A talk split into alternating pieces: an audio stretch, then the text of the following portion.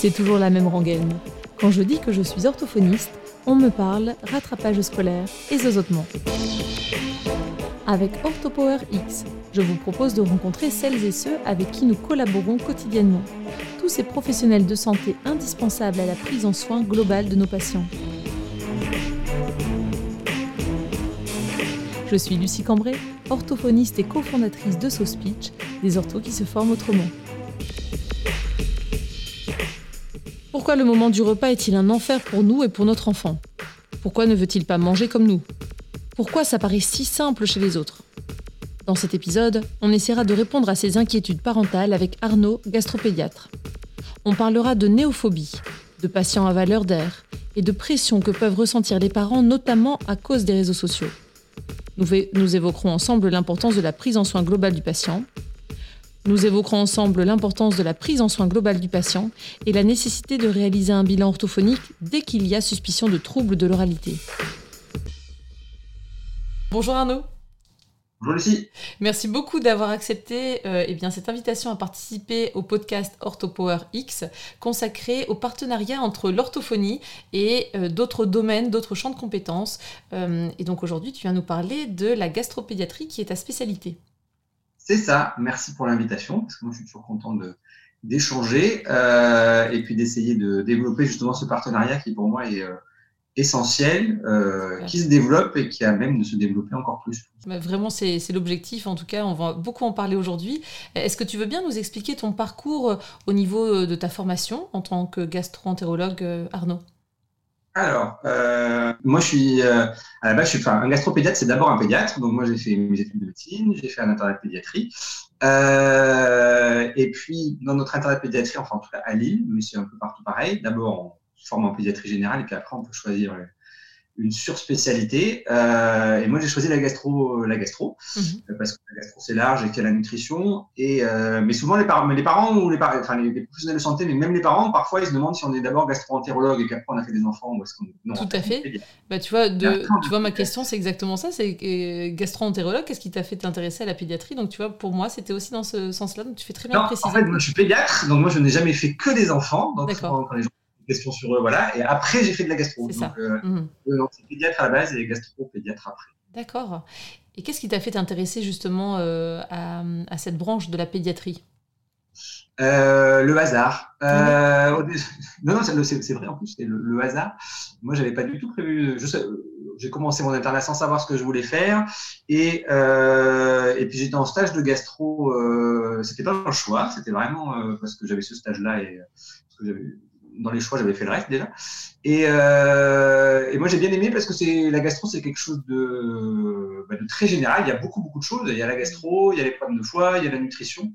Et on est à la fois, il y a, à la fois des choses très, très, très générales, euh, qui sont quasiment de la pédiatrie générale. Euh, et,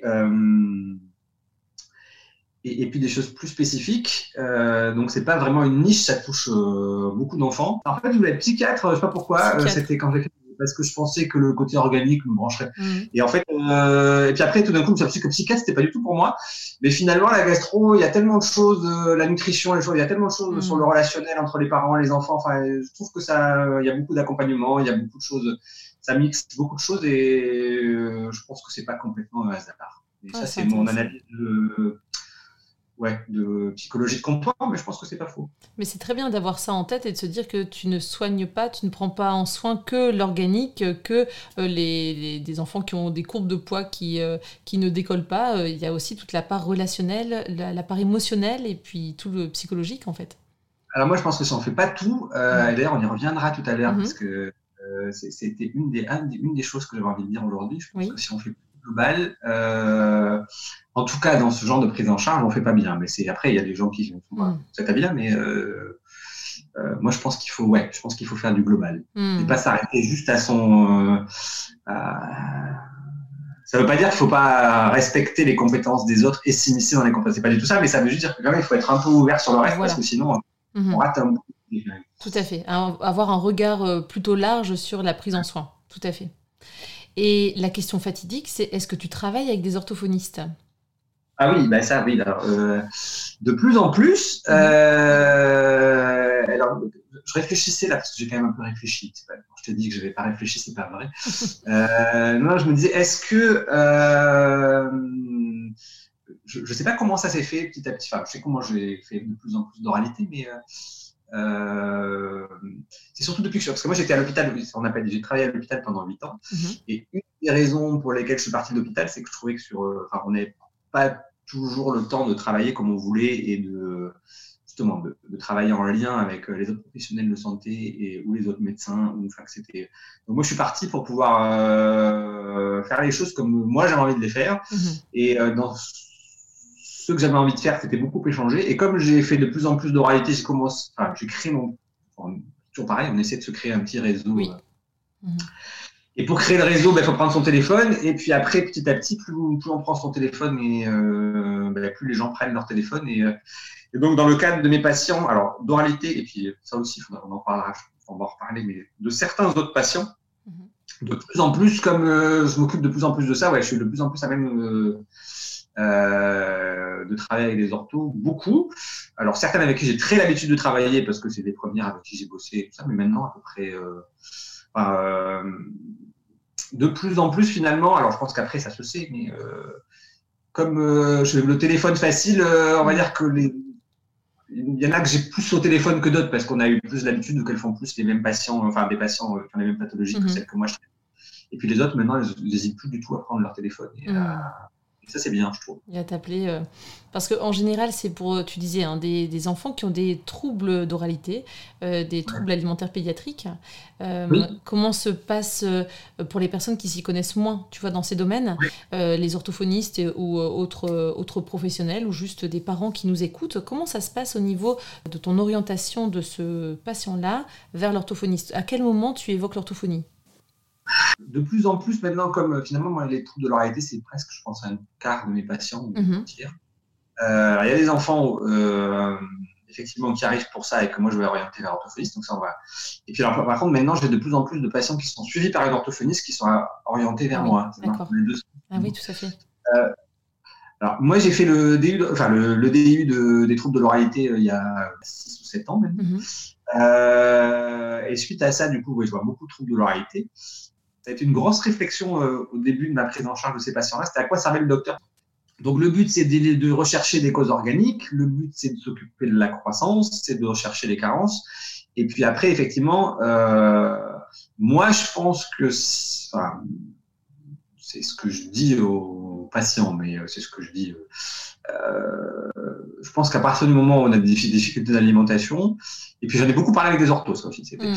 euh, de toute façon, si on se dit, alors soit il y a une cause évidente organique euh, qui fait qu'on se dit il n'arrive pas à manger, euh, il faut prendre ça en charge en premier, mais que si on pense qu'il y a des soucis sensoriels, euromoteurs, ou même si on pense qu'il y a que du comportemental, de toute façon, il faut qu'à un moment, euh, il y ait une ortho qui ait vu euh, mm. Fonctionne cette bouche. Mm. Et du coup, moi, je pense que quand un patient qui a, qui a une suspicion de trouble de l'oralité, il doit avoir un bilan ortho. S'il n'a pas ça, euh, mm. c'est quand même, enfin, c'est la base du. Même si l'ortho, parce que des fois, j'ai des orthophonistes qui j'ai une orthophoniste qui m'a appelé il n'y a pas longtemps si elle écoute, elle se reconnaîtra, mais euh, qui m'a dit ah, je, suis désolé, je suis désolé de ne pas vous avoir beaucoup aidé parce que mon bilan il est normal. Je dis ben non, mais en fait, le fait de savoir que mon bilan il est normal, moi ça m'a vachement aidé parce qu'on a pu, euh, comme ça on peut travailler sur le reste et c'est vachement important pour moi de savoir qu'il est normal. Mhm. Et je pense que oui, si vous avez un trouble de l'oralité, il faut que vous ayez un bilan orthophonique. Alors, entre autres, il peut y avoir besoin de plein d'autres choses, mais mhm. même si on se dit que, même si moi, avec mon interrogatoire de docteur, j'ai l'impression qu'il n'y a pas, mais je suis pas ortho d'abord. Donc, il y a que je ne sais pas détecter, je ne sais pas euh, voir des choses au niveau de la bouche, des choses comme mhm. ça. Et, euh, et puis même si moi je pense que c'est normal, mais c'est important. Enfin, c'est la compétence de l'ortho. Et si le bilan il est euh, voilà, quand vous avez une toux chronique, on va finir par faire une radiographie du thorax, un truc comme ça. Mais là, il faut un bilan ortho pour être sûr que mhm. si elle est bien. Mais là, c'est pareil. Est-ce que tu as des signes cliniques ou des signes d'alerte comme ça que tu gardes en tête, où, tu te dis, ah là, si j'ai ça et ça, j'envoie chez l'ortho euh, Ou de toute façon, comme tu disais, à chaque fois que tu soupçonnes un suspect, un trouble de l'oralité, tu envoies chez l'orthophoniste? Euh, Alors ça, euh, c'est une question piège, parce qu'en plus, des mm. fois, je râle parce que je vois des patients qui m'ont été adressés, qui ont été chez l'ortho, je dis, moi, je ne l'aurais pas envoyé, et mince, on a encore encombré les orthos pour rien. Mm. Alors, j'ai réfléchissent dans ce sens-là. Euh, non, là où, quand je pense que c'est un trouble de l'oralité, ça veut dire vraiment quelque chose de.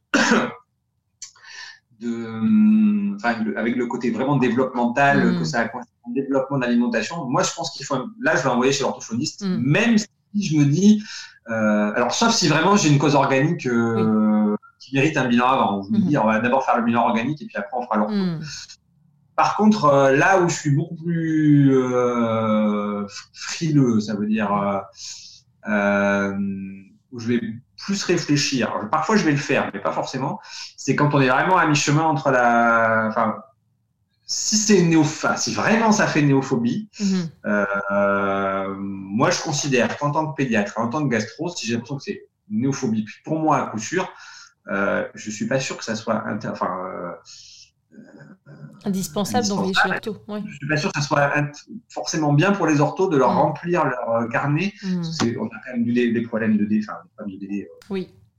Quand Nous ne voilons pas la face, c'est le même partout. Tout Non, mais c'est partout pareil. Donc, euh, euh, voilà. Et moi, parfois, je vois des enfants qui me sont envoyés pour d'authentiques euh, néophobies. Hmm. Et avec des bilans orthos qui ont été demandés à moi, je me dis, bah, c'est dommage parce que finalement, on, ouais, on vous fait perdre du temps et alors qu'on a le droit de dire. Par contre, il y a des fois, alors soit quand c'est douteux, ça veut dire quand c'est des enfants qui ont quand même des arguments pour les troubles de l'oralité avant, même si c'est de la néophobie, ou si c'est vraiment des parents qui sont bloqués sur le fait que c'est, on est sûr, ah, il faut absolument, enfin, c'est anormal et on s'en sort quand on se dit qu'on Mhm. s'en sortira pas.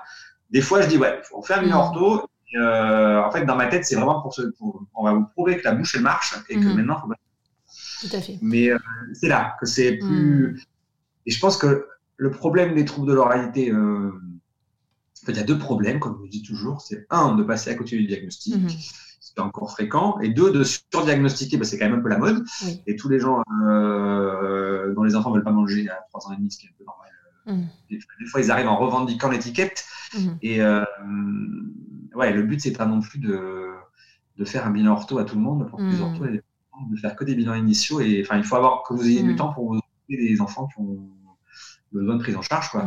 Tout à fait. Est-ce que tu veux bien pour nos auditeurs rappeler ce que c'est que la néophobie, éventuellement, si les personnes ne La connaissent pas néophobie, c'est une phase normale du développement de l'enfant où Mhm. l'enfant il va pas aimer euh, goûter. Alors ça, c'est euh, il n'aime pas goûter les aliments nouveaux. C'est souvent plus marqué effectivement sur les fruits et les légumes. En Mhm. gros, ne pas vouloir manger des courgettes à 3 ans, c'est normal. Euh, et ça démarre alors vers 18 mois, 2 ans. Mhm. ça peut durer alors plus ou moins tard. Il y a un âge où ça s'arrête quand même, mais et euh, mais c'est normal en fait. C'est vraiment une phase Mhm. normale du développement par laquelle on est tous passés. Mhm. Euh, par contre, euh, on ne sortira de la néophobie que si on continue. Moi, j'ai toujours. C'est sûr que si le jour où vous arrivez à l'âge où on sort de la néophobie, on vous propose que de la pizza et des knackis, Mhm. vous n'allez pas manger des courgettes. Si des il faut que les propositions elles soient encore là, et c'est par imitation. Régulièrement, je vois des gens où, qui me disent ah oui, mais il veut pas manger d'autre chose, sauf que en fait. euh, ben, c'est sûr que si on lui propose, euh, enfin, si le reste de la famille mange, euh, mange pas équilibré, il n'y a aucune raison pour que l'enfant il mange équilibré. Oui, tout à fait, c'est vrai. Donc ça, c'est une phase normale, mais ah, il y a beaucoup de choses maintenant. euh, alors ça va faire vieux schnock ce que je dis, mais c'est pas grave. Euh, de, nos, de nos jours, ça, fait encore plus vieux schnock. Encore plus, ouais. Euh, non, mais il y a plein de choses logiques. En fait, il y a, il y a- il y a toute une partie de la, de, du développement normal de l'enfant que les gens ne connaissent pas. Alors, c'est pas leur faute, c'est parce qu'il y a beaucoup de transmission par les grands-parents, tout ça qui a disparu. Mhm. Et puis, que, et, et puis il manque, je pense qu'il manque clairement un métier en France, Ouais. euh, un accompagnement des gens euh, pour leur expliquer ce que c'est un enfant normal, la parentalité Mhm. normale. Enfin, euh, Ça existe dans d'autres pays, ce type de, de profession? Je, dis souvent, il manque un métier en France, et chaque fois je dis en France, mais finalement je ne sais pas si ça existe ailleurs. Non, je pense Quelque part, c'est la vocation de la PMI, je pense, Mhm. au départ. Sauf que la PMI est souvent occupée à gérer plein de trucs très sociaux, euh, et que du coup, ils ont moins le temps, voire pas le temps Mhm. du tout de. Et c'est un manque de moyens, en fait. Qu'il faut, Mhm. il des super, alors pas des super infirmières, des super auxiliaires qui Mhm. S'occuper des gens, enfin leur expliquer, oui, ce que c'est un enfant euh, qui va bien. Et la néophobie, c'est un enfant qui va bien. Et les gens, ils sont, ils ont l'impression d'être en échec ou de mal faire. Alors, finalement, quand on leur explique que c'est normal, ben, euh, Mhm. ça va mieux. Par contre, dans les, clairement, dans les néophobies, là où moi je vois aussi des enfants à qui on a dit, ah, c'est normal, c'est normal. Puis en fait, clairement, ils ont un trouble de l'oralité. Mhm. Le néophobe, il a, voilà, il a mangé normalement. Ah, Il a eu un développement de l'alimentation normale et puis un beau jour, il ne veut plus goûter. Mhm. C'est ça. Et ça, celui-là, il n'a pas forcément besoin d'un bilan ortho. Oui. Par contre, il a. Mais par contre, c'est effectivement. Moi, souvent, je... de plus en plus, je pense qu'il faut pas. Même quand on pense que c'est normal, il faut proposer aux gens, bah, au moins de les revoir une fois ou deux Mhm. fois, enfin, pour remettre les choses dans l'ordre et. euh, Et accueillir éventuellement les interrogations ou les inquiétudes s'il y en a, en fait. Et un néophobe, hein, quelqu'un qui a une néophobie, il a une croissance normale aussi. Oui, j'allais te demander justement par rapport au- à la courbe staturopondérale, euh, si ça faisait partie très certainement de, de tes repères euh, par rapport euh, à un développement qui, euh, même si l'enfant est un peu difficile, peut-être entre guillemets, néophobe, voir s'il est- s'il a une croissance normale quand même, en fait. Il a une croissance normale. Alors, normale, ça veut dire régulière. Ça veut dire Régulière, que la, la représentation des gens de la croissance normale n'est pas forcément la même. Mhm. Ça veut dire qu'il y a, alors, selon, euh, selon les gens, personnellement, selon les cultures, Mhm. selon plein de choses, il y a des gens pour qui euh, un enfant qui a une croissance normale, c'est une petite, c'est un, petit tout potelé. Euh, bah non, il y a des enfants qui ont une croissance normale en n'étant pas potelés. Mhm. Et il y a des après et puis et puis il y a une question euh, euh, familiale aussi. Ça veut dire que euh, voilà, il y a des familles de- qu'on appelle des méga constitutionnels, c'est des gens qui sont naturellement pas gros. Mhm. C'est rigolo de voir des gens qui viennent nous consulter parce que leur enfant il, il est euh, il est pas, pas gros et qu'il a du mal à grossir. Puis en face de vous, vous avez une maman qui est comme ça, un papa qui est une tige, et vous dites bah Mhm. oui, mais en même temps. euh, Ouais, les chiens font pas des chats, quoi. Ouais, c'est ça. C'est, euh, rassurant. Et ce qui compte vraiment, c'est la fin. Moi, le gros de ma- mon boulot, c'est la, enfin, entre autres, dans ces troubles-là, c'est effectivement de voir la croissance et les carences. Et, euh, et ouais, la croissance, c'est capital. Mhm. Tout à fait. Pour tout, d'ailleurs. Parce que si vous, même pour un trouble de l'oralité, c'est-à-dire s'occuper d'un trouble de l'oralité qui pousse bien, il y a Mhm. moins de, de notion d'urgence qu'un qui pousse pas bien. Le plus souvent, moi, les gens viennent me voir inquiets pour la croissance. Et Mhm. finalement, c'est, ils sont plus inquiets que moi. Et euh, souvent, je les, en fait, je les rassure. Vous savez, pour moi, la croissance, elle ne m'inquiète pas. Et du coup, il faut faire attention, alors, quand on est professionnel de santé, alors qu'on soit orthophoniste ou plein de choses, à ce qu'on dit, parce que euh, ça faut arrêter de dire au Oh, non, eh ben, il est tout mince. Hein. Mhm. En fait, ça, les gens, quand on leur le répète, on leur répète. Et en fait, tout le, monde, tout le monde leur dit ça. Puis en fait, quand on regarde la courbe, il est tout mince. En fait, il est tout mince depuis qu'il a deux ans. Oui, c'est ça. Euh, donc, il a toujours été mince c'est régulier. C'est juste à la limite d'inférieure de la normale, mais c'est régulier. Sinon, on va pas s'inquiéter. Par contre, une courbe qui est comme ça et puis d'un coup, qui casse, ou un enfant qui tout, là, c'est pas pareil. Mais des fois, les gens aussi sont là, ah là là, qu'est-ce qu'il est pas gros, Ah, on voit ses côtes ou machin. Et, euh, Ouais. et oui, il y a une mère qui pèse 45 kilos tout mouillé, euh, Mm. un papa qui est, euh, qui est tout grand et tout. Ben oui, en fait, il a le modèle familial et c'est pas grave. Mais sauf que souvent, en plus, c'est des gens à qui on a dit ça eux-mêmes quand ils étaient petits. Donc ça fait partie euh, des, des phrases qu'on véhicule comme ça de génération en génération et qui se font partie. euh, Les gens-là, ils sont inquiets, alors que finalement, quand on regarde la courbe, la courbe, elle n'est pas inquiétante. Ouais, c'est ça. Et, euh, et c'est important de les rassurer, du coup. Mais beaucoup, alors, mais que ça soit les docteurs, les, Mm. enfin, Tout le monde, même les, les parents, les grands-parents, euh, Tata Suzanne au repas de Noël, enfin, bon, c'est euh, ces gens-là. Ah, qu'est-ce qu'il est pas gros Mhm.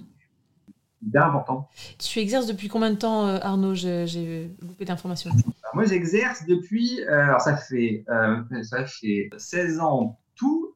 Et du coup, je suis à moitié-moitié. J'ai fait 8 ans à l'hôpital et ça fait 8 ans que je suis en libéral. D'accord.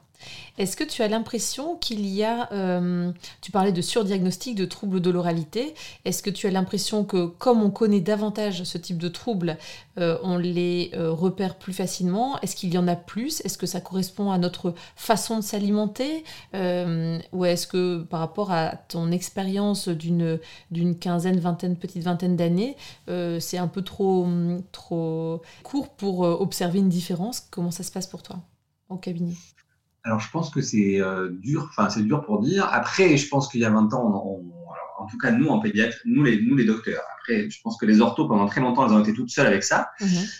Maintenant, on connaît beaucoup mieux, donc c'est sûr qu'on diagnostique mieux. euh, je pense qu'on diagnostique mieux. Mhm. Ça, c'est une chose. Ce qui n'empêche pas que euh, de voir encore, moi j'ai encore des enfants qui arrivent au cabinet à 10 ans euh, Oui. sans jamais avoir vu personne. Mhm. Ce que je trouve toujours. euh, Fou.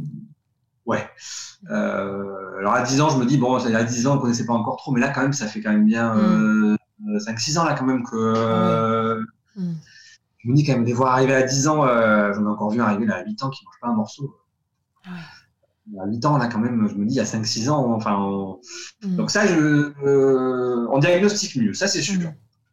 Est-ce qu'il y en a plus Alors, côté euh, pathologique, organique, tout ça, je- je- alors, honnêtement, je ne sais pas.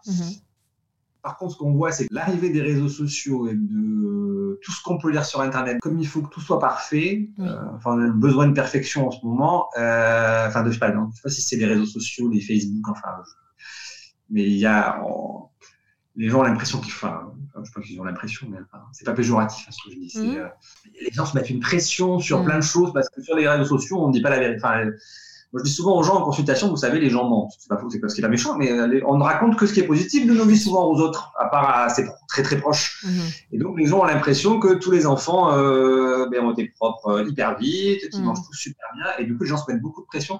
Et je pense que sur la, dans les troubles de l'oralité, il y a toujours une part comportementale, et je pense que cette part comportementale-là, elle est peut-être pas majorée, mais que je pense que la pression mhm. qu'on met aux enfants sur la, alors, mais qui n'est pas que la faute des réseaux sociaux. Il y a aussi, on est très normatif en France. Pour pour entrer à l'école, il faut être absolument propre. En mhm. Belgique, on va euh, en première année de maternelle avec sa couche. Hein. Mhm. Et pour l'alimentation, c'est pareil. On a absolument envie que, enfin, je pense que le côté, la pression, enfin, la pression que se mettent les gens, en tout cas, mhm. elle, probablement qu'elle est plus importante. Euh, ça et le fait qu'effectivement, les gens ont moins de, mais, mais encore une fois, c'est pas leur faute, moins de repères sur ce que, euh, sur la normalité de de ce que c'est l'alimentation. Et du coup, il y a une pression sur les enfants qui fait que peut-être les troubles de l'alimentation, ils sont. Mais est-ce que c'est des troubles de l'oralité? Est-ce que c'est. Euh, c'est un peu à la frontière, mais des choses où le comportement joue beaucoup, ça. Ça peut majorer des, difficultés en fait naissantes peut-être. C'est ça. Ouais. D'accord. On majore des choses. Euh. Alors, c'est pas, j'ai pas de statistiques ni d'études pour dire plus, hein, mais, c'est assez infime. Mm. Euh, un ressenti. Et est-ce que du coup, par rapport aux parents, tu leur conseilles de regarder dans le carnet de santé, par exemple, il y a quelques petits conseils dans le carnet de santé, il me semble, ou même est-ce que tu as des euh, fascicules ou des petites brochures pour euh, les aider à comprendre comment mange un enfant et ce qu'on a, ce qu'on est en droit d'attendre euh, en fonction des âges? Alors c'est une bonne remarque ça. Alors le carnet de santé, oui, parce que je trouve que le tableau il est bien fait. Et mhm. ça c'est pour avoir des repères. Après, euh, alors c'est probablement un tort, mais ça c'est mon, tort à moi. Ça c'est, j'ai pas beaucoup, je suis pas très brochure moi. Je, mais parce que je prends pas, le, mais parce que je, il faudrait que je fasse euh, l'effort de. C'est peut-être pas très à la mode non plus, tu sais. Je pense qu'il y a des, il y a des réseaux euh, justement. Pourquoi pas surfer sur la vague un peu de, des réseaux sociaux et tout ça Il y, a, des groupes qui sont. Je suis plus chat que brochure. Alors ça c'est point positif, mais ça a aussi ses points négatifs parce que ouais, des, et alors après ça, ça euh, ouais, moi je suis plus dans le... Je parle beaucoup. Oui, c'est bien.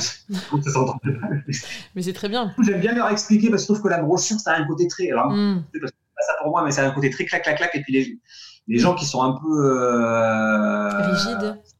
Rigides, ouais, c'est compliqué la brochure. tout à fait. Alors que je trouve que dans l'échange, on peut assouplir mm. et euh, c'est plus intéressant. Après, il y a des gens à qui ça correspond mieux la brochure. Mm-hmm. Après, alors, un général, quand je me suis installé en ville, il y avait un généraliste qui m'avait expliqué, qu'il avait, et il dit, euh, il m'avait dit, vous, verrez, dans quelques années, vos patients vous ressemblent. Et en fait, je pense que c'est vrai pour tous les professionnels de santé, c'est-à-dire que vous voyez des gens surtout qui, en fait, ils, alors de bouche à oreille, le truc, ça se fait naturellement. Les gens qui, plus ça va, plus vos patients vous correspondent. Donc finalement, moi, j'ai moins de gens à brochure et peut-être plus de gens à discuter. Mais j'en ai aussi. Et du coup, euh, mais quand je trouve que c'est plus facile de, la, euh, ouais, la, la, mais, mais je pense qu'il faudrait, il faudrait, ouais, un peu des, il faudrait que je me bouge et que j'écrive deux trois trucs, mais c'est vrai. Mais c'était pas forcément une, même pas du tout une remarque, hein, c'était pour voir comment tu ah, procédais pour euh, expliquer, tout à fait. Hmm. Non, mais d'avoir des, je me dis que c'est vrai que des fois d'avoir des repères, parce que quand ils reviennent, euh. on en parle beaucoup, hmm. Il y a beaucoup d'infos, il y a. Hmm. Et non, non, je me dis qu'il faudrait, mais je, mais je sais pas, ma problème, une de mes problématiques, mais ça fait partie des choses que je veux développer c'est justement qu'est-ce qu'on écrit parce que le risque, c'est parce que pour pas euh, enfermer la personne et le patient dans, trop. Euh, hmm. Et, c'est ça que moi je, mais je pense par exemple peut se faire à plusieurs, mais en, en mixant les. Euh, hmm. Ça peut être intéressant. Ce qu'il faudrait, c'est une brochure en amont de la consulte d'après pour pouvoir en discuter. Enfin, c'est, hmm. mais pas un truc trop clac clac clac parce qu'effectivement le les choses trop écrites. Après, les... moi, je vois, j'ai des confrères alors qui font ça super bien avec euh, les pédiatres généralistes. Sur la diversification, par exemple, il y a des mhm. choses écrites super bien faites. D'ailleurs, je voulais m'en inspirer, mais il y a des gens qui se détachent pas de ça. Et après, mhm. chaque enfant, il a... Euh, Euh, on parlait de diversification. Est-ce que euh, tu euh, tu t'y connais en diversification menée par l'enfant, donc en DME J'ai l'impression que ça aussi c'est hyper à la mode, ou alors peut-être que je je m'y intéressais pas du tout il y a quelques années ou quand mes enfants étaient tout petits. Mais c'est vrai que on en parle de plus en plus sur les réseaux et tout ça. Il y a réseaux sociaux, il y a pas mal de parents qui sont intéressés. Est-ce que tu as un avis là-dessus?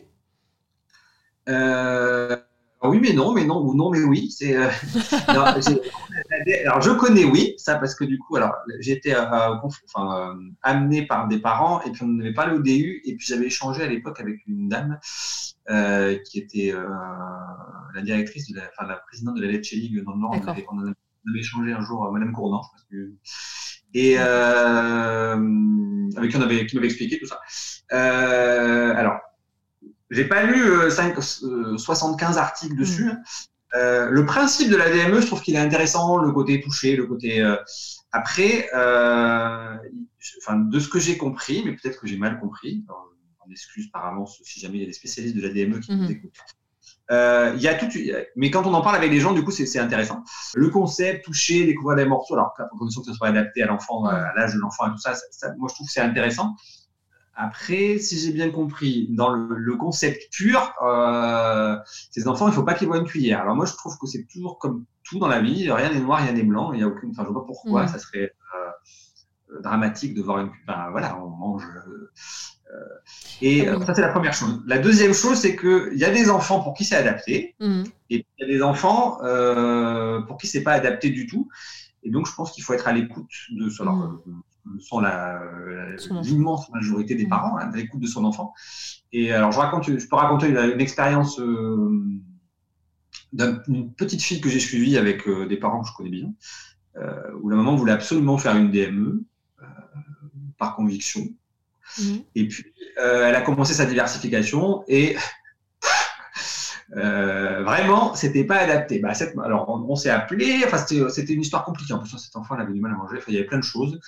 Euh, et puis, cette maman, elle s'est dit, bah, c'est tout. Euh, ça marche pas, ça marche pas. Et puis, il fallait qu'on diversifie. Enfin, pour mhm. d'autres raisons, il fallait qu'on diversifie. Et du coup, bah, elle est passée à la cuillère. Ce qui a permis de démarrer la diversification. Et puis, euh, quelques semaines plus tard, on, ben, l'enfant, elle était prête. On a fait mhm. du mixte. Et cette maman, elle a pu faire sa, sa, DME après, enfin, mmh. introduire les comme elle l'avait imaginé dans son, dans son projet parental. Et ça s'est super bien passé. Et euh, c'est une histoire que je raconte souvent aux mamans quand. Euh, mais, cette, mais cette maman, elle s'était braquée en se disant. Euh, ça ne fonctionne pas. Ben, la DME, je veux que ce soit de la DME, je veux pas la cuillère. Mais de toute façon, mhm. on aurait mis la pression sur la DME, ça n'aurait pas mhm. marché. Et à contrario, moi j'ai des enfants, c'est ça, enfin, certains troubles de l'oralité ou même des enfants avec qui vous voyez que la cuillère, enfin, enfin, les peaux, c'est pas leur truc, c'est vraiment pas en particulier euh, des enfants qui ont été allaités longtemps. On a mhm. l'impression que le nourrissage, leur donner le rythme, ça leur va pas. Et puis tout d'un coup, à l'âge où on peut commencer à envisager les morceaux et que ça commence à les intéresser, et cela, je trouve que la enfin, passer via un style DME mhm. sans justement s'exprimer à vouloir absolument leur donner des purées. Donc je trouve qu'il faut vraiment être à l'écoute de l'enfant et pas être. C'est comme tout dans la vie. Il faut rien des noirs, des blancs, des gris. Voilà. C'est. Euh, mais c'est le concept. Euh, il y a des gens qui sont anti DME. C'est comme bah, être euh, pro DME à fond. Enfin, mmh. mon enfant est en DME, bah, je trouve pas ça forcément très adapté. Mmh. Et être en dire bah non, certainement pas, mais c'est pas adapté non plus. La vérité est un peu mmh, tout à fait. Ça me fait penser, tu vois, euh, c'est rigolo parce qu'il y a quelques euh, orthophonistes que, je suis dans leurs publications et tout ça qui, euh, qui sont vraiment certifiés en DME. Et pour le coup, c'est moins sectaire, tu vois, que la personne qui t'avait conseillé à l'époque, enfin, ou qui t'en avait parlé parce que, ou les, les, échos que tu en avais eu, là, vraiment, c'est l'idée de proposer des morceaux, mais aussi des purées, plein d'ustensiles, des cuillères différentes pour que l'enfant, en fait, et plein de stimulations différentes. Donc euh, là, dans la, vision que j'ai actuelle apparemment de, enfin, de la DME actuellement, c'est euh, proposer plein de, euh, de textures différentes que l'enfant va, va, sélectionner. Donc vraiment, l'idée de la DME, si je ne me trompe, c'est des, des, morceaux vraiment qui ont été calibrés pour, en fonction des, de la taille des voies respiratoires aussi de, de l'enfant pour éviter bien sûr les, les risques d'étouffement. Mais en tout cas, pas du tout évincer tout ce qui est cuillère, euh, fourchette et tout ça. Enfin, tu vois. Euh, c'est l'impression que ça donne en ce moment. Enfin, moi, les retours que j'ai en ce moment des mamans qui sont. C'est beaucoup, c'est beaucoup moins euh, noir ou blanc qu'avant. Enfin, ça a l'air d'être plus. et moi, je trouve Après, proposer plein de choses, je pense que l'enfant, il faut qu'il découvre. Hein. Oui, tout à fait. Oui, là, ça, ça a l'air très nuancé et euh, pour le coup, euh, j'ai jamais entendu, tu vois, qu'il fallait pas, euh, pas la cuire, donc c'est très bien si ça c'est moins sectaire qu'il y a quelques années. Ouais. Est-ce que quand tu proposes de, de voir un, une orthophoniste, les parents sont assez étonnés éventuellement de ton, ta proposition d'orientation? Encore, ouais. Bizarrement. Alors peut-être, je sais, alors j'arrive pas à savoir si c'est moins qu'avant, plus que, enfin pas plus qu'avant. Ça c'est sûr que non. Mais euh, oui, encore. Des fois, mais pourquoi euh, Alors quand même, comme on parle un peu plus de troubles de l'oreillette, les gens commencent à savoir que les orthophonistes savent. Mais ça m'arrive encore. Mais pourquoi vous voulez nous envoyer voir une, orthophoniste et mm. ils parlent pas? Euh, Ouais, non, encore. Les gens peuvent encore mm. être étonnés. Mm. Après, quand on leur explique, ils comprennent très bien. Mais euh, encore, ouais. C'est intéressant de continuer à en parler. encore, et, ça, et, aussi, parce que ça faisait longtemps que ça m'était pas arrivé, mais là, ça m'est arrivé deux, trois fois récemment. Euh, le côté, euh, ah oui, on a fait un bilan d'oralité, on va chez l'orthophoniste, mais ça n'avance pas. Alors que ça mm. fait euh, trois semaines que la ah personne a changé des. Enfin, mm. non, mais vraiment, genre, on a fait trois séances et les gens qui sont déçus parce que le problème n'est pas réglé. ça faisait longtemps que ça n'était pas arrivé, ça. le, mais peut-être parce que dans notre tête à nous, on sait que c'est long. Mhm. Alors c'est vrai qu'avant, quand les gens ne connaissaient pas bien, on... enfin moi je leur dis toujours que ça va être long, mais c'est vrai que maintenant, quand les gens ne connaissaient pas bien, on leur disait bien, bien, bien que ça allait. Et mhm. maintenant que c'est un peu plus rentré dans les mœurs, on s'imagine, enfin moi je pense peut-être qu'on s'imagine que les, gens savent que ça va être long, et en mhm. fait euh, peut-être qu'on oublie de leur redire comme on l'aurait dit il y a 5-6 ans. Tu fais bien de le dire, comme ça ça nous rappelle à nous orthophonistes de bien préciser au niveau euh, du bilan, au niveau de la prise en soin que euh, ça, va, ça ne va pas se résoudre directement, en tout cas on va pas forcément utiliser cette phrase-là, mais en tout cas ça prendra du temps pour changer les habitudes et pour proposer. Là j'en ai, eu deux, trois récemment, là, avec des gens qui sont venus nous voir parce que justement ils voulaient faire le point et parce que ça n'avançait pas. Mhm. Et puis euh, quand on a pris ça, j'ai dit, mais enfin, vous avez vu, vous en êtes de la Alors d'abord ça avait avancé. Un peu, mais euh, enfin comme ça aurait dû et euh, enfin comme on pouvait s'attendre à ce que mhm. ça ait avancé. Et quand j'ai passé le permis de conduire, il y avait, dans le livret du permis, il y avait un truc où on voyait les progrès d'abord, le plateau. Le... Mm. Tu sais, c'est on n'a pas, enfin, et, mais je pense qu'on leur dit moins et il faut leur redire parce que ah oui, moi, il venait chercher un autre souci. Bon, on pense qu'il y a un autre souci parce que l'orthophoniste, elle travaille, mais ça n'avance pas. Et puis en fait, elle a travaillé depuis deux mois, elle a fait cinq séances. Et oui, tout à fait. On n'est pas magicien non plus, quoi, en, en orthophoniste. Et euh, je vais te demander également, pour, concernant les idées reçues des parents, euh, euh, on l'a évoqué avec Clémentine, que tu connais bien donc dans un précédent podcast, donc orthophoniste qui prend soin des, des patients en oralité.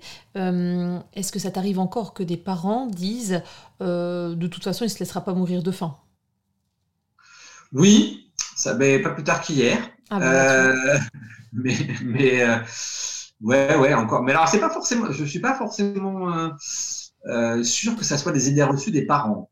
D'accord. Euh, les parents, ils ont progressé de plus en enfin euh, sur ce sujet-là, ils ont c'est des idées reçues du reste de la famille, toujours ou des certains professionnels de santé. Ah ouais, d'accord. Ouais, je pense qu'il y a, c'est encore, c'est presque alors les les alors certains grands-parents, ça c'est parce que mhm. c'est et, euh, et, certains professionnels de santé. Ça, c'est encore un truc. Euh, sans incriminer qui que ce soit, mais en tout cas, ce Ah oui, non, non, sans incriminer qui que ce soit, vraiment sans incriminer qui que ce soit. Mais, mais c'est encore des choses, et mais pas forcément dit en plus en le pensant. Mm. c'est en plus, je suis même pas sûr que ça soit, que ça soit quelque chose qui est dit par conviction. Je pense que c'est quelque chose qui est dit par habitude. Oui. c'est un truc qu'on dit comme ça, vous savez, c'est ce mm. genre de phrase qui. oui. Sauf que chez les gens, euh, dans les enfants en trouble de l'alimentation, euh, cette phrase, elle reste euh, ancrée, alors que. Mais c'est même pas forcément. La personne qui l'a dite l'a même pas forcément dite en la pensant ou en hmm. pensant à mal, vraiment comme on peut dire des fois des trucs. Un peu bateau, quoi. En fait, une phrase comme ça, toute faite, ouais. Mhm. ouais, ouais, c'est pas forcément. Et donc, toi, tu envoies des enfants qui peuvent perdre du poids parce qu'ils ont ce trouble d'oralité qui n'est pas pris en considération. Oui, alors c'est alors honnêtement, euh, enfin oui, oui, oui, oui, oui, ça, oui, ça, la réponse est oui. En vie, j'ai des patients qui ont des pathologies chroniques, mhm. ça c'est sûr.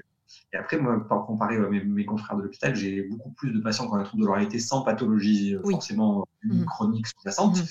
Et euh, comme ils vont par ailleurs, enfin, la majorité quand même ont une croissance normale. C'est ça. C'est-à-dire le piège. Euh, et même souvent, là, quand les parents sont toujours très très angoissés par les carences. Euh, et souvent chez les petits, alors, enfin, euh, je fais un bilan de carence de plus en plus systématique maintenant. Enfin, Mhm. si l'enfant il est sélectif, ça veut dire s'il mange de tout mais en petite quantité, enfin, Mhm. si vous mangez tout en purée, il n'y a pas de raison que vous ayez de carence. Que si vous mangez tout, quel que Mhm. ça soit des morceaux ou de la purée, euh, au niveau vitamine, au niveau apport, bah, c'est équilibré, c'est juste que c'est de la purée en fait. Et par contre, ceux qui sont les enfants qui sont très très sélectifs, qui éliminent plein plein de choses, mais vraiment de manière. Mais finalement, c'est les carences, on les voit apparaître vraiment avec le temps de manière euh, Mhm. ancienne. Donc souvent les petits, enfin les parents sont très angoissés par les carences. Alors je fais le bilan quand ils sont sélectifs parce que ben, d'une part, moi ça me permet d'être sûr qu'il n'y a pas de carence, mais ça Ouais. permet aussi de, de rassurer les gens. Mhm. Il faut euh, et quand même des carences en fer, ça c'est ça c'est fréquent indépendamment du trouble d'oralité. Donc on Mhm. cherche ça, tout ça, mais quitte à les piquer, autant faire le mais finalement, et puis en termes de, de croissance, alors quand il n'y a pas de pathologie sous-jacente, il y en a qui ont des vrais ralentissements, Mhm. mais c'est la majorité finalement ont des croissances euh, régulières. Mhm. Et, euh, et alors là, je vais, peu- petit, je vais redire ce que j'ai dit tout à l'heure, mais du coup, alors, à viser euh, des prof- pour le coup des professionnels de Mhm. santé et prod des orthos, mais pas que. Mhm. C'est important de, ouais, là, de dire, de faire attention. Ouais, des fois, ils ont des petites cuisses, mais c'est régulier. Et donc, moi, j'en ai, parfois, on m'envoie parce que justement, ils sont pas gros et tout ça. Puis moi, je fais ma courbe, mais même, et finalement, mais, euh, mais c'est bien, ça nous rassure sur sa croissance. Et c'est Mhm. vrai qu'il faut, faire attention à ce qu'on dit sur la croissance. C'est Mhm. vraiment un truc parce que c'est comme, euh, c'est comme il se laissera pas mourir de faim. C'est des phrases qu'on dit pas forcément Mhm. euh, à mal. C'est des fois des phrases un peu bateau. euh, et sauf que ça s'ancre là et ça nous aide pas euh, parce que du coup, on- s'il n'est pas gros, on va insister pour lui faire manger sa cinquième cuillère. Que finalement, si on avait fait que quatre, eh bien, il aurait pris manger quatre avec plaisir. La cinquième, il va avoir des œufs et euh, Ouais. Donc du coup, euh, Arnaud, euh, la question un peu bête, mais carrément bête, même un peu euh, brute, est-ce que il faut forcer les enfants à manger? Ah, c'est- une question à la fois bête, mais très intelligente et surtout beaucoup plus complexe qu'il Ouais, paraît. c'est pour ça, c'est. un- Ça dépend ce qu'on appelle forcer les enfants à manger. Ça Mhm. veut dire que, alors moi j'ai un petit côté, je je suis à la fois plutôt souple comme garçon, mais un- enfin il y a aussi, enfin je, je suis pas pour forcer les enfants à faire des choses, mais Il y a peut-être une part de non négociable quand même dans la, les Mais il y a quand même des choses, il y a quand même des, il y a, il y a des règles. Alors, j'ai j'ai Mm. lu un truc, alors, mais alors, je, je sais plus qui l'a dit, ni euh, dans quoi j'ai lu ça. C'était peut-être, ouais, c'est- une, psy- une psychiatre, je crois, qui expliquait que pendant des millions d'années, l'enfant n'a pas eu son mot à dire. Euh, enfin, qu'on avait eu une vision de l'enfant qui n'avait pas bougé, c'est-à-dire l'enfant n'existait pas, le parent décidait, euh, et on imposait les choses et point final, et que depuis les années- et qu'on avait eu une grande révolution dans les années 70 et qu'on avait pris en compte la parole de l'enfant. C'est un résumé un peu, euh, c'est très, très résumé ce que je dis, mais c'est, mais que du coup, ça c'était finalement prendre en compte la parole de l'enfant et le fait qu'il soit une personne. Il y avait eu deux biais à ça. Euh, c'est-à-dire que c'était une très bonne chose, mais qu'il y avait deux biais. Ça veut dire qu'on avait considéré que finalement l'enfant, il avait une parole qui était aussi mature que celle d'un adulte, ce qui n'est pas vrai Mhm. et que en contrepartie, à partir du moment où il avait une parole, il n'avait pas besoin d'être guidé et que du coup il n'avait pas besoin de cadre. Et elle disait que effectivement, c'est pas parce que on prend en compte son enfant et qu'on est bienveillant, faut Mhm. pas lui mettre. On peut très bien mettre un cadre de manière très bienveillante. D'ailleurs, Euh, il faut, même quand on est bienveillant, il il faut. faut, je pense absolument un cadre. Mhm. et il faut que ça soit bienveillant. Mhm. C'est pas parce que l'enfant il a une pensée qu'il n'a pas besoin de cadre. Mhm. Euh, apprendre à vivre en société, il a besoin de, il a besoin de règles, mais c'est pas effectivement euh, avoir besoin de règles, c'est pas être enfermé à la cave. Oui, c'est assez- Mhm. d'accord. Euh, et donc, est-ce qu'il faut forcer les enfants à manger Les forcer, non. Ça veut dire que des fois, on voit, moi je vois encore des gens là, enfin, c'est pas qui ont craqué ou alors il y a qui ont forcé leurs enfants. ou- Mhm. ou est-ce qu'il faut rester à table deux heures quand on mange pas? Non. Par Mhm. contre, leur proposer un repas. Est-ce qu'il faut lui proposer trois repas différents parce qu'il a dit non au premier? Non, non Mhm. plus. Oui, c'est Oui, c'est Mhm. Ou, euh, ou après, on voit aussi beaucoup d'enfants qui, comme mangent, ils mangent pas bien à table, euh, bah, hier, hier, pas plus tard qu'hier, j'ai dit à une maman qu'il fallait que la, la première étape. Pourtant, c'était un petit, hein, mais elle me dit Attends, il mange pas très bien, mais de toute façon, après, il va se servir dans le placard à gâteau. Ouais. Deux ans et demi. Alors, une maman super, en plus, je lui dis Elle était toute. euh, Elle me dit Oui, elle me dit, vous avez raison. Puis je lui dis Ce sera plus facile à faire à deux et demi qu'à qu'à cinq. Et elle me dit Oui, elle me dit Je sais, hein, mais c'est parce que comme il grossissait pas très bien. euh, euh, oui, est-ce qu'il faut. euh, Voilà, non, par contre, elle, je suis désolé, elle se servir dans le placard à gâteau. Bah non. Mhm. Enfin, on mange pas à la table, on mangera des... si éventuellement on veut goûter avec les gâteaux, pourquoi pas, mais il n'y a pas de raison d'aller. Euh... Ouais, a... donc faut pas forcer un enfant à manger, mais on a le droit de lui mettre des règles. On ne jette mhm. pas la bouffe par terre, petit à petit. Et, euh... et, les règles, oui, elles peuvent être données de manière bienveillante. C'est-à-dire, c'est pas. Tout à fait.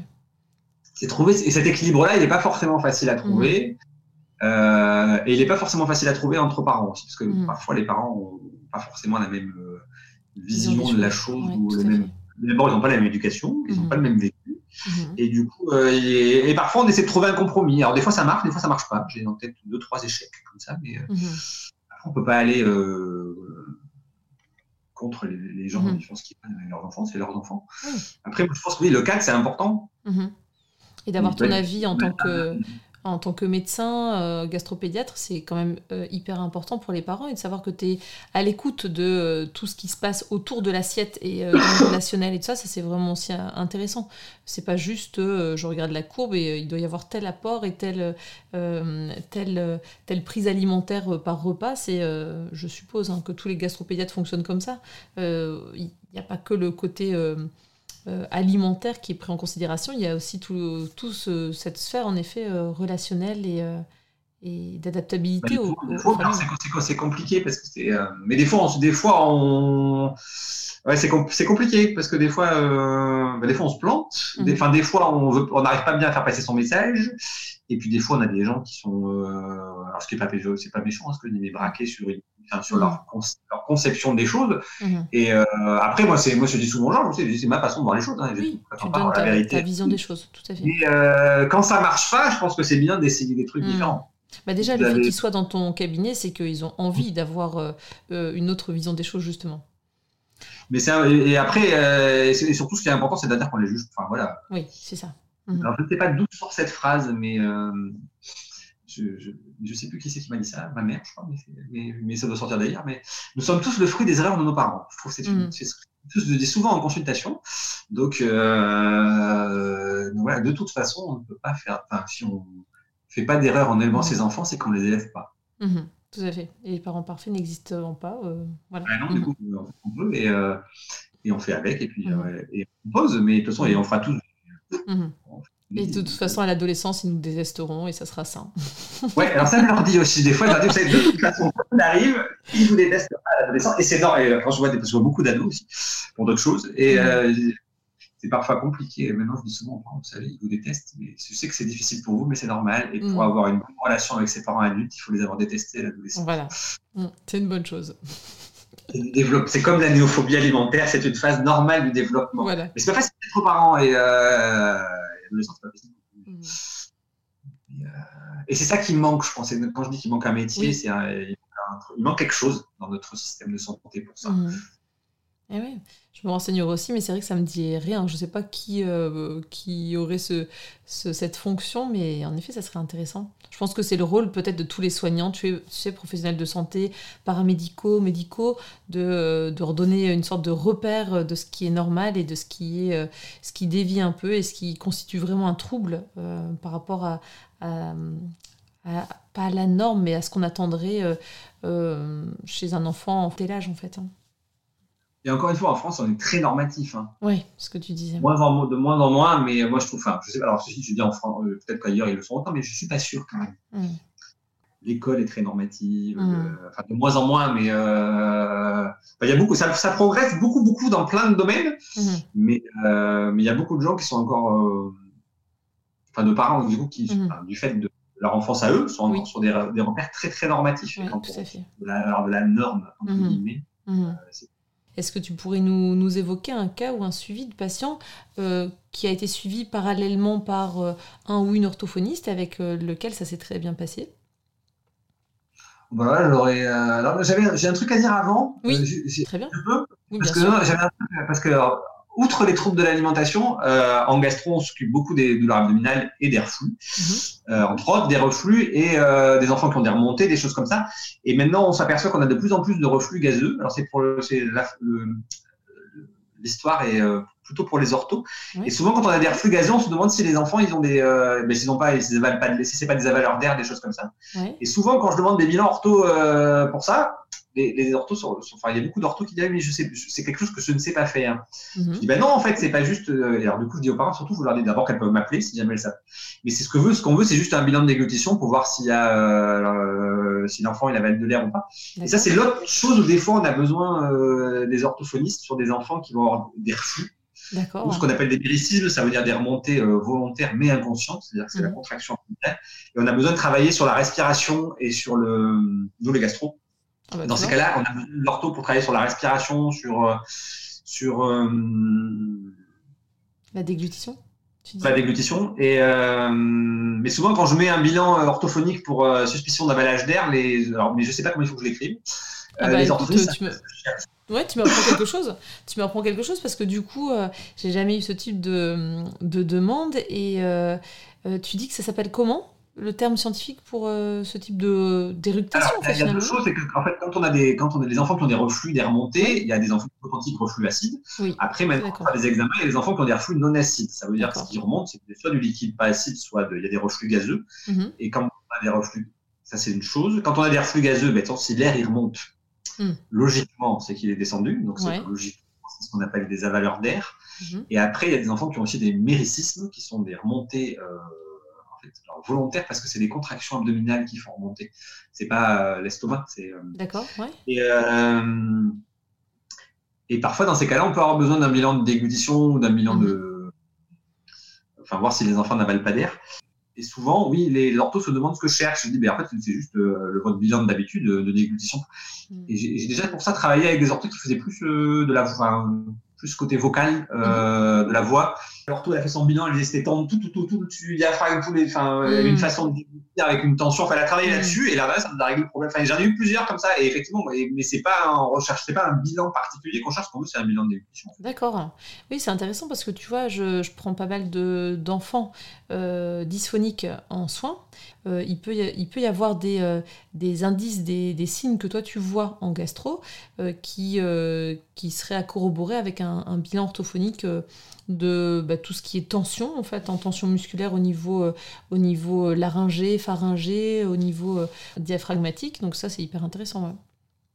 Et voilà, et moi je les vois parce qu'ils moi, ils viennent voir, soit parce qu'ils ont mal au ventre, et puis en fait ils ont plein d'air, soit parce qu'ils ont des reflux, soit parce qu'ils rotent. Moi je vois des roteurs en fait. Et alors les gens ils viennent chercher un reflux. effectivement, ça peut être une cause de reflux, on fait un examen, mais quand c'est que du gaz, vous savez, s'il rentre de l'air, c'est que cet air il rentre. Donc mm. euh, l'estomac ne crée pas d'air. Donc euh, euh, et, et, là c'est plus compliqué souvent. Enfin, pas plus compliqué. Ouais, c'est de se faire. Et, je me dis que je passerai le message aujourd'hui. Tu fais très bien. Tu fais très bien parce que. Ouais. Du coup, je suis la première hyper intéressée en t'entendant directement en parler parce que c'est vrai que ça me fait écho par rapport à des patients euh, que j'ai envoyé plutôt voir des pneumologues, tu vois, pneumopédiatres, euh, quand j'avais l'impression que euh, la respiration n'était pas idéale. Par exemple, je m'étais dit que les enfants qui avalaient de l'air comme ça, c'était davantage des enfants qui gardaient la bouche ouverte en mastiquant, tu vois, et que c'était peut-être des enfants qui faisaient des apnées, enfin parfois il y avait des apnées du, pas du sommeil, mais des apnées en mangeant, donc difficulté de mastication ou déglutition et surtout de ventilation nasale. Donc c'est vrai, ça fait le lien entre tout ça, c'est hyper intéressant. Et après, alors c'est, puis après, des fois, tout bêtement, ils ont des grosses végétations. Effectivement, on leur enlève les végétations et ils arrêtent de. Ça bouge les embauches elle aussi. C'est un truc. Euh, c'est parti. Mais voilà, quand on demande un bilan pour ça, en fait, c'est pas un bilan particulier. C'est mhm. euh, un, bilan, euh, Enfin, c'est savoir comment, comment marche la déglutition, comment tout à fait. Et c'est vrai, ça me fait penser, tu vois, à une adolescente qui était venue parce que sa mère était très inquiète, elle faisait des, apnées en mangeant. Et euh, euh, ce sont ses frères et sœurs qui avaient dit, mais arrête de faire ces mouvements de, de, donc, de retenue, en fait, vraiment, elle se retenait. Puis une fois qu'elle avait avalé, elle se remettait enfin à, ventiler, tu vois, et euh, elle commençait à faire du coup des apnées, même la nuit, en fait. Et donc, je lui ai proposé de venir avec son, sandwich, enfin voilà. Euh. et donc, pour éviter de rester face à elle, euh, on avait toutes les trois mangé ensemble, et la mère, la fille et, moi. Et en effet, elle faisait des apnées, mais juste parce que, enfin, dans ce cas-là, c'était parce que son nez ventilait pas bien. Pourtant, il n'y avait rien qui obstruait. Tu sais, c'était vraiment un, défaut de ventilation nasale. Elle n'avait pas l'habitude de, respirer par le nez, ce qui fait que elle mastiquait avant qu'on lui fasse cette réflexion de d'apnée euh, en mangeant. Elle mastiquait bouche ouverte. Et en général, les parents n'hésitent pas à dire ferme ta bouche quand tu manges. Oui, normal. enfin, habituel en tout cas. et donc, elle s'était habituée à garder la bouche fermée mais du coup, elle ne respirait plus quand elle mastiquait. Donc, elle avait pris cette habitude de, euh, de faire des, apnées en mangeant. Et c'est vrai que j'ai pas demandé, tu vois, euh, à l'époque, je n'ai pas demandé si euh, elle avait tendance à avoir des éructations, si elle avait l'impression de d'avoir d'être ballonnée. Alors, du coup, d'avoir des, des, remontées d'air fréquentes. Peut-être qu'elle avalait de l'air, en effet, en faisant ce type de de déglutition un peu contrariée, tu vois. Non, c'est des prises en charge qui sont pas simples. Mm. Euh, plein de choses mélangées et effectivement, c'est. Euh, et on y arrive. Et, euh, et c'est ça. Et souvent, c'est des enfants qu'on a botté en touche parce qu'ils ont mal au ventre, mm. mais finalement, ils ont une grave. Et, oui, tout à fait. ils ont mal au bide. Il faut, donc, moralité, euh, quand il y a des avaleurs d'air et qu'on a eu un bilan enfin, demandé par le gastropédiatre euh, concernant euh, la déglutition, c'est observer la déglutition, la mastication, voir comment la personne respire durant les tâches de mastication et de déglutition. Et puis regarder s'il n'y a pas. Oui, voilà, est-ce que sa déglutition est normale? Et alors, je sais pas, mm. moi, je suis pas très bien, mais j'en ai eu deux trois, ils avaient des déglutitions atypiques, et puis ça a été travaillé, et puis ça allait mieux. Mm. Mais c'est pas un bilan euh, particulier, parce que souvent on dit Ah, mais votre gastro, alors, je sais pas ce que c'est comme bilan, mais non, non, mais en fait, c'est un bilan. Oui, de déglutition. et puis... en fait. Oui. Juste, euh, euh, on peut dire maintenant, tu vois, de, un bilan des fonctions oromyofaciales, en fait, hein, donc tout ce qui est sphère euh, orofaciale, avec l'idée que toutes les fonctions, du coup, vont être testées. Ventilation, déglutition, mastication. Donc ça, c'est vrai que... Non, je vais me marquer ça. c'est intéressant de savoir comment le dire parce que ça, souvent ça m'est arrivé, ah, mais oui, mais je sais pas trop ce qui je, je, je sais pas faire. Oui. Mais tu vois, c'est une, c'est une terminologie qui est arrivée euh, récemment dans notre nomenclature. C'est ce qu'on travaillait déjà euh, avant, mais là, ça, ça a cette visée un peu plus globale, tu sais, de pas juste dire on travaille la déglutition ou la mastication. Là, c'est vraiment bilan euh, oro-myofacial, fonction oro-myofaciale. et donc là, ça sous-entend qu'on va aller voir toutes les fonctions ventilation, mastication, déglutition. Alors,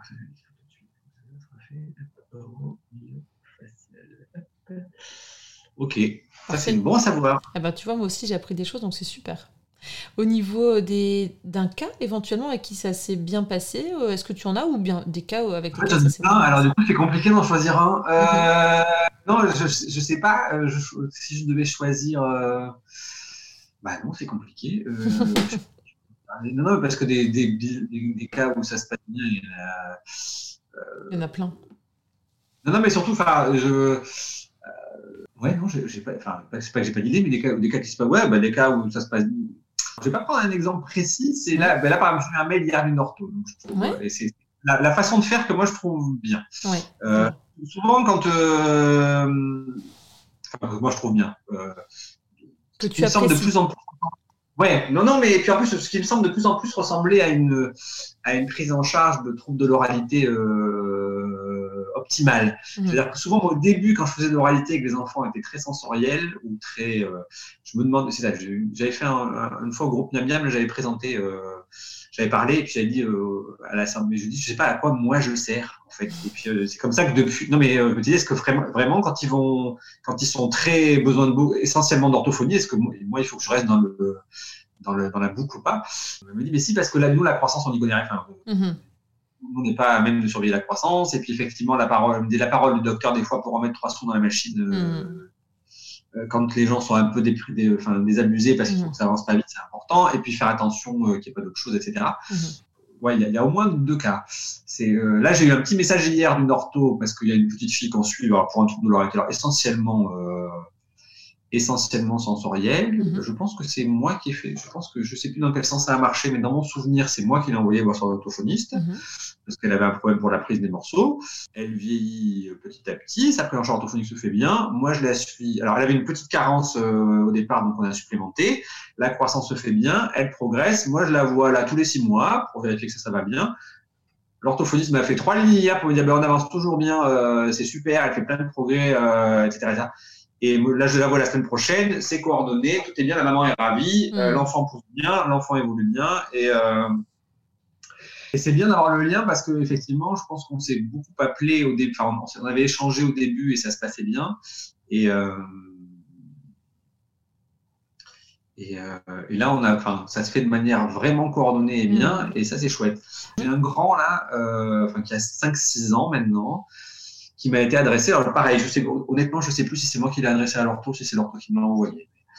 Pour vraiment un gros trou de l'oreillette avec refus. Euh, il mangeait vraiment pas de morceaux. Mmh.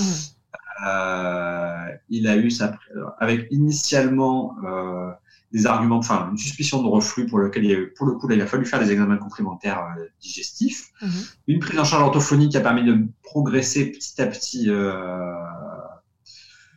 sur les morceaux. Et puis, euh, comme ça arrive parfois, l'orthophoniste à la fin me dit mais moi je, mais moi je suis au bout de ma prise en charge, moi sur le plan sensoriel et euromoteur, mmh. il s'est tout fait c'est toujours hyper sélectif. Est-ce que vous pourriez le revoir? Bon, bah oui. Enfin, vous ne l'avez pas vu depuis six mois. Enfin bref. Et euh, il y a quelque chose clairement de très comportemental. Mhm. Et, euh, et, ça m'arrive souvent que les orthophonistes elles fassent ça, c'est-à-dire qu'elles évoquent la piste et puis, enfin, elles en parlent, mais moi j'en parle toujours au début de dis toujours qu'il peut y avoir du comportemental qu'il faudra avoir prendre en mhm. charge après. Et puis la maman elle vient me voir pour mettre en place un PAI pour l'école pour la rentrée parce qu'il faut qu'il amène à manger. Je dis bah attendez c'est pas euh, vu que c'est comportemental. Euh, je sais pas moi. Je dis, euh, enfin, je sais pas. Je dis non, je vous fais pas. En tout cas, je fais pas un pays comme ça. Euh, et cet enfant, mais je du coup, il faut, de toute façon, on sait qu'il y a vraiment du comportemental. Maintenant, il, est, il a des blocages euh, vraiment marqués. Donc, on a, pour le coup, là, on a besoin d'un suivi psychologique. Et euh, je dis, moi, je ne fais pas de PAI tant que, enfin, c'est pas aussi rigide, mais je dis, mais mm. moi, j'ai besoin de savoir parce que si Peut-être que le mettre à la cantine avec tout le monde, ça va être bien, peut-être que pas du mm. tout. En fait, il a vu la psychologue qui a trouvé que, euh, en fait, c'était clairement, il, avait, il était phobique, vraiment pour le coup. S'il pouvait, s'il allait à la cantine en mangeant, euh, comme tous les autres, ça allait, euh, il allait aller à reculons à la cantine. Et vraiment, il fallait pas, que c'était sur le plan psychologique, c'était pas bien. Mm. On servait à la dis, il y a que les imbéciles qui changent pas d'avis. Pour le coup, là, on va faire un PAI et c'est mm. adapté. Et on a fait ça, et du coup, ça permet d'avancer sur le reste, il avance à la maison. Euh, ils voit l'orthophonie de manière vraiment très très occasionnelle. Mhm. Tout le monde est coordonné. Oui, c'est ça. Et tout ça pour dire que l'orthophoniste là maintenant, elle est plus beaucoup dans la boucle, mais elle n'a pas complètement disparu. Et tout ça pour dire que, alors d'abord, c'est pas un échec d'orthophoniste quand on a, enfin, si on a rééduqué la bouche et qu'il veut pas manger parce que c'est comportemental, c'est pas un échec d'orthophoniste, mhm. c'est euh, logique. Et après, moi, je suis pas sûr. Alors, euh, parfois, y a, je suis pas sûr qu'il faille disparaître complètement de la boucle. Mhm. Rester là au cas où, si euh, les parents veulent revenir ou euh, on les, on les lâche pas dans la nature. je trouve que vous êtes des personnes qui avaient été très importantes à un moment et euh, enfin très qui ont beaucoup travaillé à un moment avec ceux qui mm. souvent les enfants ils ont des relations de confiance même si c'est une fois tous les trois mois tous les quatre mois enfin mm-hmm. je pense que quand il y a des choses à travailler par, ailleurs quand c'est guéri il n'y a, pas de question hein, mais c'est peut-être moi je trouve que c'est important ouais, de peut-être pas forcément complètement disparaître même si mm. c'est très épisodique même si c'est une fois de temps en temps même si euh, et, euh, et, lui c'est alors c'est une prise en charge qui n'est pas finie et, et, et, qui se passe bien et après euh, voilà elle n'est pas, elle est pas terminée celle-là donc je peux pas dire que c'est une histoire complètement belle et euh, mm-hmm. mais elle est en très très bonne voie et enfin il y a une articulation des choses qui mm. ça se passe comme ça euh, tout le temps en fait. Mm-hmm.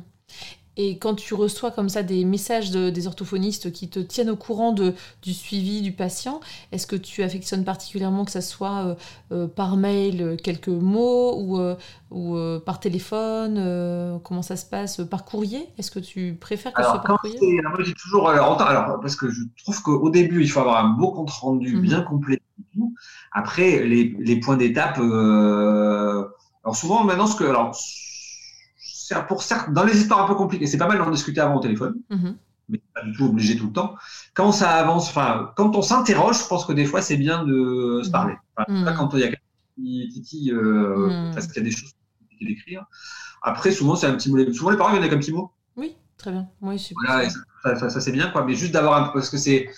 Euh, c'est bien d'avoir le. Moi, j'aime bien avoir le petit mot à la consulte parce que régulièrement, quand même, effectivement, comme il y a un moment, euh, c'est long et les gens, ils. Et, mais régulièrement, j'ai dit ça avance pas, et puis j'appelle l'ortho qui me dit ah, si ça avance. Hein. Moi, mm. je, je, suis là où je pensais que je. Enfin, en tout cas, mm. pour moi, j'avance au rythme, un rythme logique, ça me va. Euh. Mm. Euh, du coup, c'est bien de le savoir et puis ça permet que euh, l'ortho l'ait dit aux parents avant aussi. Oui. Finalement. Et que les parents se sentent soutenus quelque part dans cette, cette démarche qui est vraiment une démarche de partenariat entre tous les acteurs, en fait, y compris les parents, le patient. Et, non, non, ça c'est bien. Et après, oui, des, des histoires qui se passent bien, mais il y en a plein, heureusement, c'est la majorité quand même. et des histoires qui se passent moins bien, est-ce que tu en as aussi? Euh, qu'est-ce que tu pourrais, qu'est-ce qu'on pourrait améliorer pour que euh, la communication, le partenariat entre orthophoniste et gastropédiatre soit optimisé? Je pense que c'est ce que je dis. Là, je dis, j'ai fait, le cours à l'école d'ortho. Ce que toujours, il faut pas, pas prendre son téléphone. Alors, mmh. au pire, on peut être hein, si on tombe sur quelqu'un qui est désagréable, mais c'est pas. En tout cas, quand on a des interrogations, faut pas, faut pas rester dans son coin. Mmh. Faut pas avoir peur de dire je sais pas. Mmh je sais pas dans la vie. Ce qui peut ne pas bien se passer, c'est, euh, enfin pas, pas bien se passer, mais euh, il y, a deux choses euh, qui pour moi sont importantes. C'est la première chose, c'est que moi je fais toujours, j'essaie de faire l'effort de.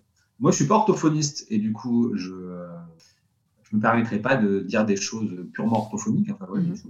Comme je suis pas psychologue, alors des fois souvent je dis aux gens, je fais la, on fait la, on fait la, un peu de l'accompagnement, de la psychologie de café du commerce, mais après quand on a besoin de vraiment des blocages, on a besoin d'un professionnel. Mhm. A contrario, c'est important de faire ce, de pas dire ah voilà mettons là, ça remonte, c'est obligatoire, il faut absolument faire des examens de leur flux. Bah non, en fait, la personne qui dit qu'il faut faire des examens de leur flux, c'est le docteur. on, a, on, a, tous notre euh, champ de compétences et c'est vachement important. Ça veut pas dire que ça je pense que c'est important de s'intéresser à tous les champs de compétences, comme on disait tout à l'heure, d'être très global, mmh.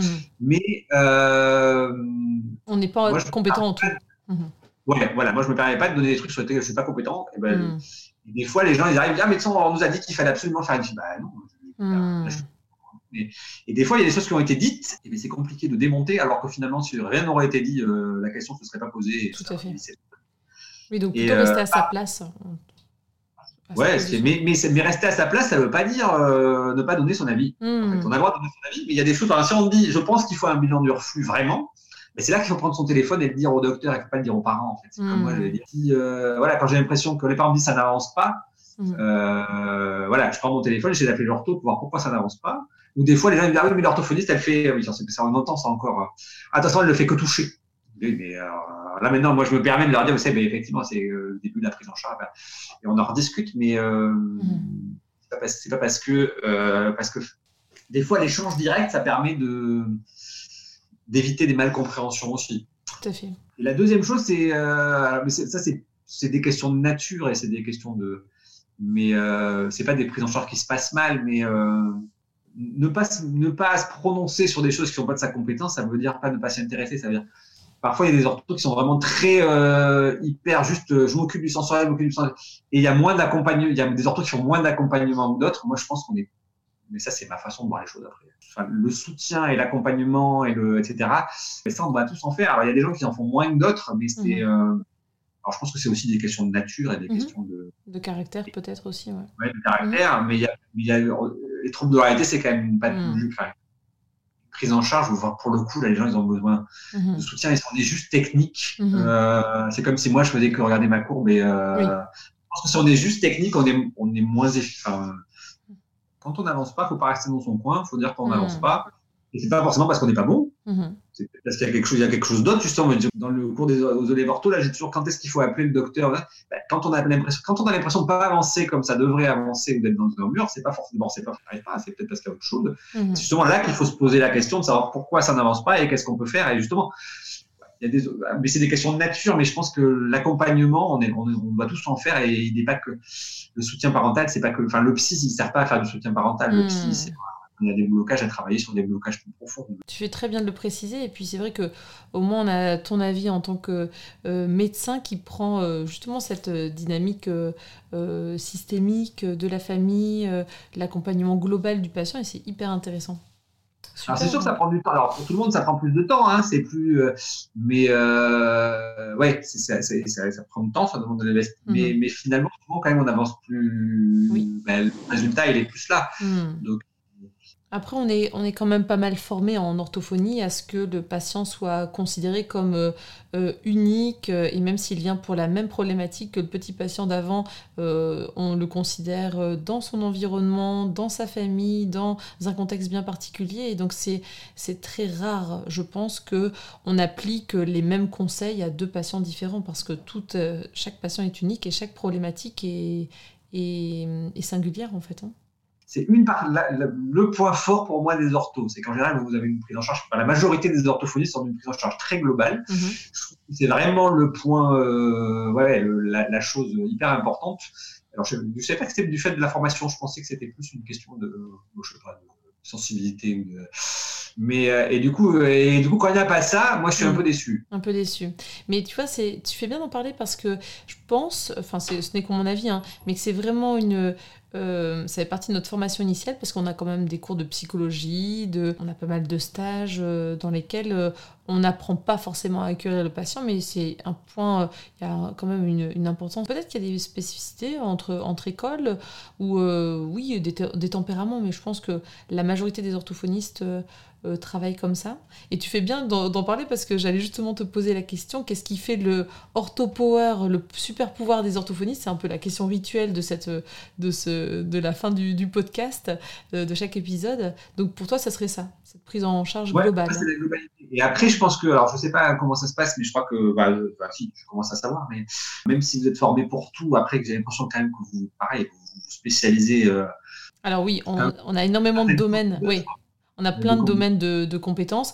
Après, on n'est pas forcément à l'aise dans tous les domaines. Moi, il y a des domaines dans lesquels je me sens pas du tout euh, compétente et je réoriente euh, très, très souvent quand c'est des problématiques de logique et de raisonnement. Je me suis pas reformée depuis 19 euh, ans, donc je peux te dire que ma pratique est complètement obsolète et ce que j'ai appris il y a 19 ans n'est plus du tout valable. Et ben, quand j'ai des, des, des, demandes de bilan dans ces dans, dans ce domaine-là, ben, je réoriente directement en disant aux, personnes que j'ai n'ai pas euh, approfondi ma, ma, ma formation initiale depuis 19 ans et ils comprennent très bien que voilà, c'est n'est pas un des domaines dans lesquels je me sens euh, la plus compétente. Hein. Il y a vraiment plus compétent que moi pour ça.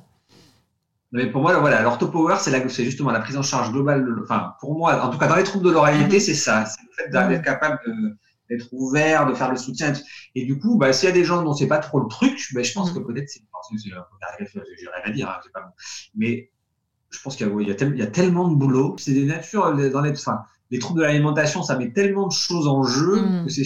Moi, je pense que si on fait que qu'on est que technique, mm. ça ne marche pas. Ben, on, il, manque un bout du truc. Tout à fait. Et c'est ça le, c'est justement le fait que vous ne soyez pas que, enfin, pas que technique. Et c'est ça votre, votre orthopower. la globalité. C'est vachement un peu. Euh, et le fait que, alors ça, c'est un. Euh, pour en avoir beaucoup parlé avec certaines orthophonistes, alors je sais que vous ne faites pas toutes, mais c'est vrai que parfois le domicile, par rapport à nous, par exemple, qui n'allons jamais, enfin moi je ne vais jamais à domicile, c'est sauf que maintenant avec les visios, on voit les gens chez eux, et c'est quand même un, alors c'est pas un orthopower, mais c'est un, un, sacré plus, je pense, hmm. par, par, certains côtés. Euh, quand c'est complet, je, ne suis pas sûr que, parce que je sais qu'il y a plein d'orthophonistes qui vont pas à domicile, mais je suis pas sûr que ce soit indispensable. Enfin, hmm. pour toutes les prises en charge, mais je pense que quand ça coince, hmm. c'est peut-être pas euh, inintéressant de, hmm. enfin, justement d'aller, euh, parce que moi là en visio, j'ai fait un peu de visio, enfin pas mal de téléconsultes depuis le confinement, oui. et de voir les gens chez eux, mais ça change. Eh oui, euh, ça donne des éléments supplémentaires aussi, hein, tout à fait. Ouais, c'est un truc. Ça me fait penser qu'une de tes petites patientes, euh, une patiente qu'on a en commun, je profite de ses vacances pour aller jusque chez elle. Donc elle habite pas tout près, mais euh, au moins je vais assister à un repas. Ça sera la deuxième fois et, euh, et je suis persuadée, j'ai déjà dit à la maman, qu'il y aurait certainement des éléments complémentaires par rapport à tout ce qu'on a déjà observé au cabinet ou en visio quand on se voit en visio. Mais là, je vais assister au repas et j'ai déjà en tête ma batterie d'examen, d'observation et tout ça. Je sais que ça va être assez complémentaire à ce que j'ai pu observer. Eh bien, merci beaucoup, c'était passionnant. On pourra encore en parler pendant des heures, c'est la conclusion de tout chaque épisode.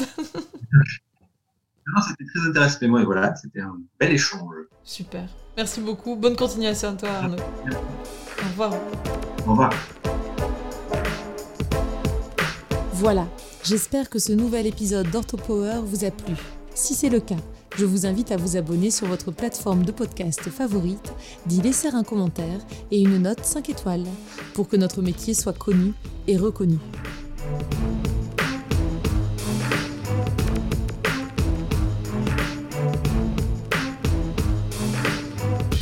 Orthopower